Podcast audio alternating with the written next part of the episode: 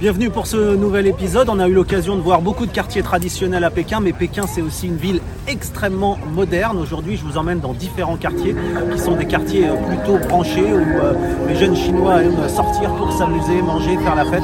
On y va tout de suite.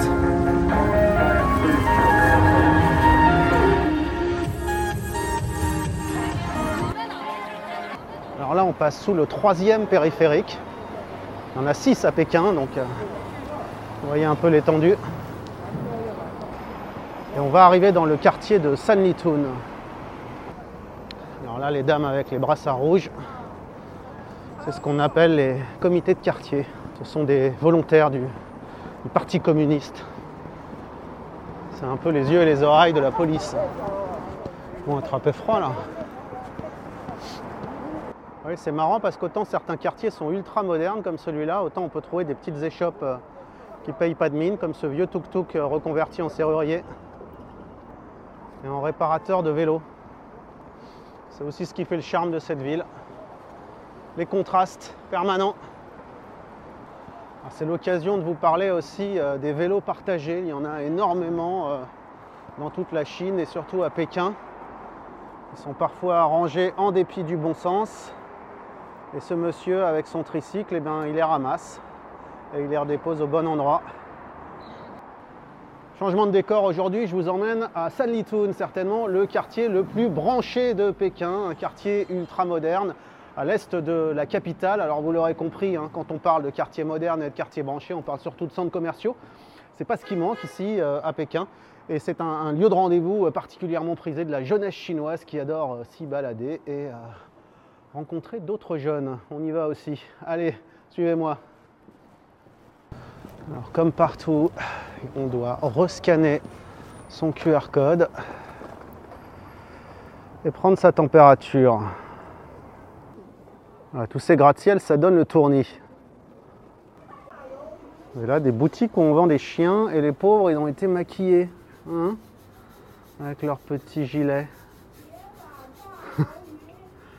ça lui fait une drôle de bouille.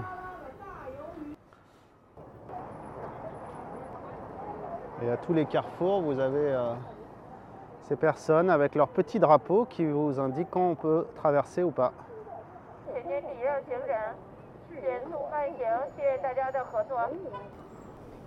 Là c'est bon, on peut y aller.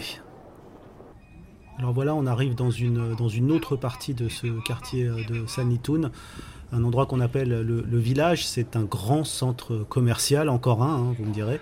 Mais celui-là, il est euh, très, très fréquenté euh, quasiment euh, tous les jours par euh, beaucoup de, jeunes.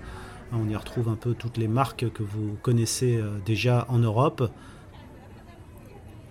L'endroit a été construit en 2008 en fait, au moment des premiers Jeux Olympiques de Pékin et depuis, il ne désemplit pas.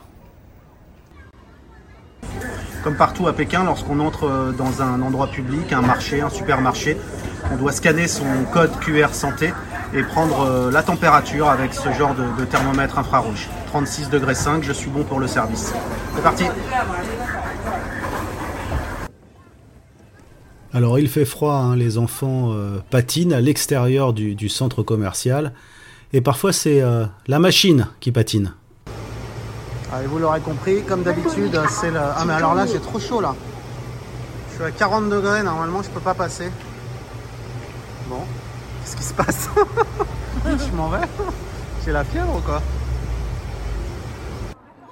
Voilà, j'espère que vous avez apprécié cette euh, petite balade à Sanlitun et cette découverte euh, d'un autre visage hein, de, de Pékin, beaucoup plus euh, moderne, avec toute cette jeunesse donc, qui, se, qui se balade ici, malgré le grand froid. D'ailleurs, il fait un peu trop froid pour moi, donc je vous dis à la prochaine. Ciao Et si vous voulez voir les images, rendez-vous sur la chaîne YouTube d'Europe 1, playlist Un hiver en Chine.